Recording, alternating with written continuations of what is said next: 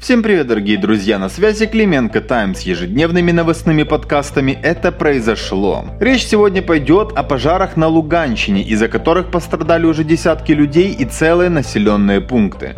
О социологических опросах с их манипуляциями, о громких заявлениях Алексея Навального и не только. Поэтому располагайтесь поудобнее, мы по традиции выбрали самое важное и интересное. Поехали!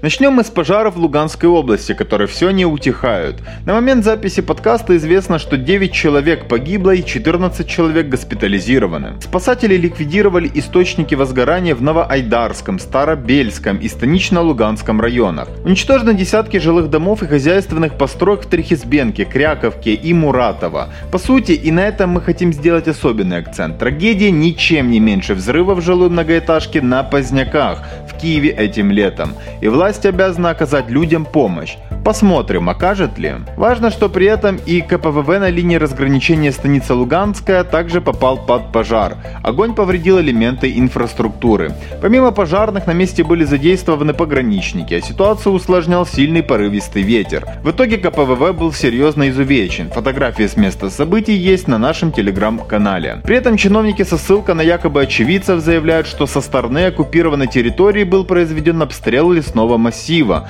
в результате чего возник новый очаг пожара. Эту же информацию подтвердили и в ООС. Однако сам президент Зеленский считает, что не нужно объединять вопрос пожаров и обстрелов на Луганщине. Зеленский напомнил, что это не первые пожары в регионе, и в этом году в Украине вообще произошло много масштабных пожаров. По оценке президента, истинную причину инцидента в Луганской области должны установить правоохранители. Тем не менее, некоторые СМИ уже подхватили информацию про обстрелы и начали преждевременно объединять эти две истории. Например, обозреватель так и пишет в заголовки. На Луганщині через обстріл ЛДНР спалахнули пожежі. Є загиблі, оголошено надзвичайную ситуацию. Вы знаете, когда вшито в матрицу, достоверных доказательств, видимо, не нужно. Но главное отработать темник, не так ли? По теме также высказался и министр внутренних дел Аваков. Он заявил, что пожары на заводах Северодонецка, которые также попали под огневую стихию, ликвидированы. К тушению привлекли авиацию. На месте происшествия работает руководитель ГСЧС Чечеткин. К тому же глава МВД надеется к концу дня предоставить позитивную информацию о результатах операции по борьбе с пожаром.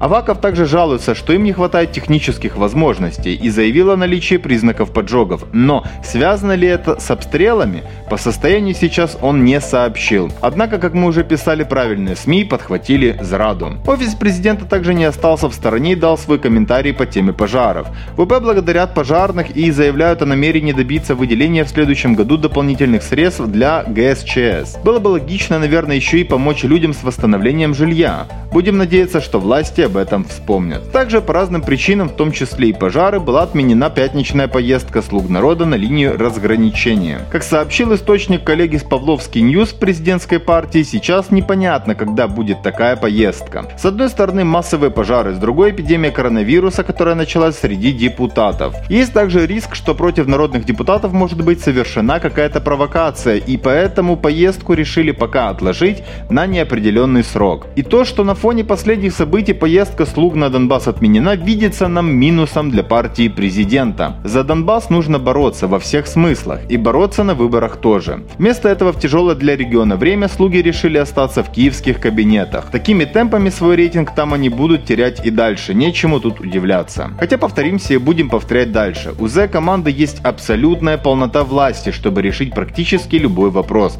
в том числе мир, в том числе экологические беды. Было бы желание решать проблемы по существу, а не по форме. Это только кажется таким уж сложным. Раз уж мы заговорили о рейтингах, интересно наблюдать за социологиями разных контор. Очевидно, что рейтинги это не просто цифры, это политтехнологии, направленные на формирование общественного мнения. Мол, у кандидата Васи Пупкина 69%. За него надо голосовать, он же проходной. Именно такое мышление у подавляющего большинства, которое не особо следит за политической повесткой. Короче, давайте сравним показатели двух социологических контор, группа рейтинг и социс, аффилированный Порошенко. Хотя сравнивать именно цифры здесь сложно и даже не совсем корректно, ведь речь идет о разных выборах, парламентских и местных. Также сразу проясним, что у компании рейтинг в исследовании так называемый агрегированный рейтинг, извините за тавтологию. То есть он является суммой всех результатов политсил на выборах в областной совет каждой области. Респонденты выбирали из списка, который был уникальным для каждого областного совета. Так, согласно данным проведенного рейтингом опроса, результаты следующие. Слуга народа 15,5%, Евросолидарность 11,4%, ОПЗЖ 11,4%, Батьківщина 8,3%, За майбутнє 6,2%. Практически на проходной линии с учетом погрешности в 1,4% находится партия Лешко с результатом 4,9%. Остальные за бортом. Слуга народа сильно проседает по агрегированному рейтингу, учитывая высокие результаты на старте. Партия теряет былую поддержку.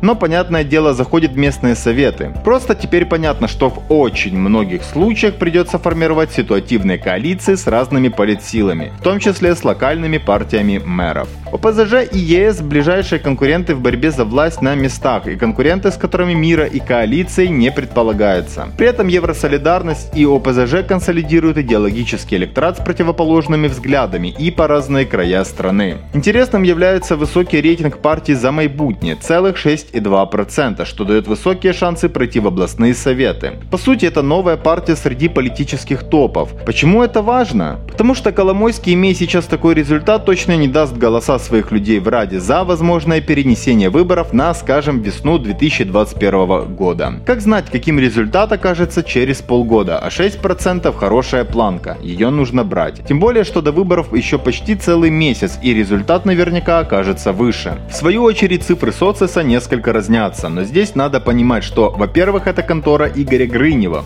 из команды Порошенко с его армией Мова Вира. А во-вторых, что речь все же о парламентских выборах. Здесь имеем Слуга народа 23,3%, Евросолидарность 18,4%, Апоплатформа 14,3%, Батьківщина 8,3%, Сила и честь 4,5%, Свобода 3,6%, Голос 3,3%, Партия Шария 3,3%. Собственно, с учетом погрешности в 2,2% у всех этих партий есть шанс пройти в Раду, преодолев 5% барьер. Отрыв лидера рейтинга «Слуги народа» от ближайших конкурентов почти 5%. И это то ключевое, что будут вкладывать в посты спикером Порохоботом прямо сейчас. Ждем пост Уколова о том, что вот еще чуть-чуть и ЕС обойдет слуг. Не верим в это от слова совсем. Также фиксируем более серьезный отрыв между партиями Порошенко и Медведчука Левочкина. Здесь еще один повод для Порохоботов поговорить о перемоге. Ведь их лидер публично назвал ОПЗЖ врагом Украины главным антагонистом. Негоже пропускать их в рейтинге перед собой, потому что если ты набираешь меньше врага Украины, то кто ж тогда ты? Ну и в вопросе социуса нет партии Коломойского за майбутнє, которая, например, в сегодняшнем опросе рейтинга прямо-таки хит сезона. Обидно то, что все эти партии по сути во многом одно и то же, только в профиль. Мне непонятно, например, кто голосует за силу и честь Смешко или за радикальную партию Ляшко. Далее, друзья, идем к международным новостям. Посольство Беларуси в Украине сделало ряд знаковых заявлений. Если вкратце, сябры нас аккуратно, но по делу пнули. Так, пресс-служба ведомства сообщает, что во время встречи во втором территориальном департаменте МИД Украины они выразили недовольство касательно действий наших дипломатов, Верховной Рады, Офиса Президента, министра Дмитрия Кулебы и так далее, которые высказались о легитимности Лукашенко, внутриполитической ситуации в Беларуси, а также призывали к новым выборам в стране. Представители Беларуси считают это недружественными жестами, но больше всего у них вызывает непонимание призывы отдельных политиков и общественных деятелей к сворачиванию экономического сотрудничества Украины с Беларусью. Честно говоря, у нас тоже. Но сколько раз мы говорили про гениальных украинских дипломатов, которые губят отношения со всеми, с кем только можно. Также посольство Беларуси подчеркнуло недопустимость поощрения и одобрения из Украины действий, направленных на дестабилизацию общественно-политической обстановки в республике и разрушивающих формат белорусско-украинских отношений. Они заявили, что Беларусь самостоятельно справится с непростой ситуацией, в которой оказалось в последнее время их общество. Проще говоря, не суйте нос не в свои дела, если у самих проблем по горло, а вы их не решаете. Сказали бы соседи, если бы не дипломатический этикет. При всем этом Беларусь, независимо от действий Лукашенко, наш партнер на международной арене, который в том числе помог с Минской переговорной площадкой, а также наш один из традиционных экономических партнеров по импорту и по экспорту. Как налаживать с соседями отношения теперь, после всего сказанного и сделанного, пока, так сказать, науке неизвестно. Можно начать, например, с отставки всего дипломатического корпуса, который то и делает, что и лепит однобокие заявления. То Беларусь, то армяно-азербайджанский конфликт. А теперь еще одна новость из международки, но из рубрики «Прозвучало». Вполне ожидаемо оппозиционер Навальный обвинил президента России в своем отравлении. Свое заявление он сделал в интервью изданию Der Spiegel. «Я утверждаю, что за этим преступлением стоит Путин, и у меня нет других версий произошедшего». Ага, то есть лично Путин. Кто бы сомневался. При этом предсказуемо Навальный добавил, что вернется в Россию. Вообще, еще на самом старте этой истории, когда поднималась истерика и вбрасывались фейки об отеке мозга, мы писали о том, какую огромную роль в политической карьере Навального может сыграть это отравление. Но тогда посыпались возмущенные комментарии и даже обвинения в нашу сторону в бесчеловечности. А что теперь? Если смотреть на ситуацию с позиции ответа на вопрос, кому выгодно, история с отравлением объективно выгодна именно Навальному. Ну и Западу, куда же без него. Речь, конечно, не обязательно о том, что вся эта история была изначально спланирована. Вполне возможно, что она произошла спонтанно. Но потом ее политизировали, раздули зраду и да, теперь виноват лично Путин. Между тем, за границу на лечение Навального отправили из Омска достаточно оперативно, выполнив волю родных. Как нам кажется, отправили в том числе именно с целью того, чтобы снять с себя всякие подозрения. Возможно, даже под определенной гарантией достоверности обследования в Германии. Вот только потом появилась началась история с новичком. Мы уже неоднократно писали в Телеграме о том, что Кремлю нет смысла травить Навального. Он достаточно удобный ютуб-оппозиционер, а рейтинг его упоминаемости в СМИ был мизерным и взмыл вверх именно после истории в самолете. Будто бы так и должно было случиться. По сути, эта ситуация с отравлением Навального это чуть ли не последний его шанс взмыть вверх в рейтингах и возглавить не какую-то абстрактную размытую российскую оппозиционную аудиторию, а вполне конкретные уличные протесты, например, в период период того же трансфера 2024. Но в Кремле не сидели сложа руки и отреагировали, заявив о безосновательности обвинений и вмешательстве в эту историю западных спецслужб. Высказался по теме лично пресс-секретарь Путина Песков. Мы считаем, что подобные обвинения в адрес президента России являются абсолютно безосновательными и недопустимыми. Ряд этих высказываний мы считаем оскорбительными и также неприемлемыми. Еще ранее спикер Госдумы России Володин сообщил, что с оппозиционером работает ЦРУ.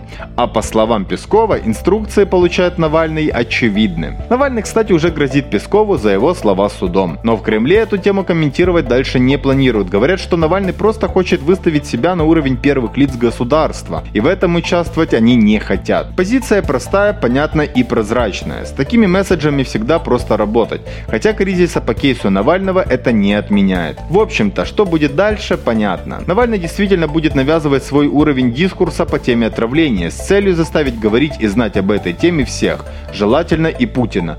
Но такой подарок в Кремле ему вряд ли дадут. Не солидно идти на поводу у блогера, пускай и оппозиционного с миллионной аудиторией.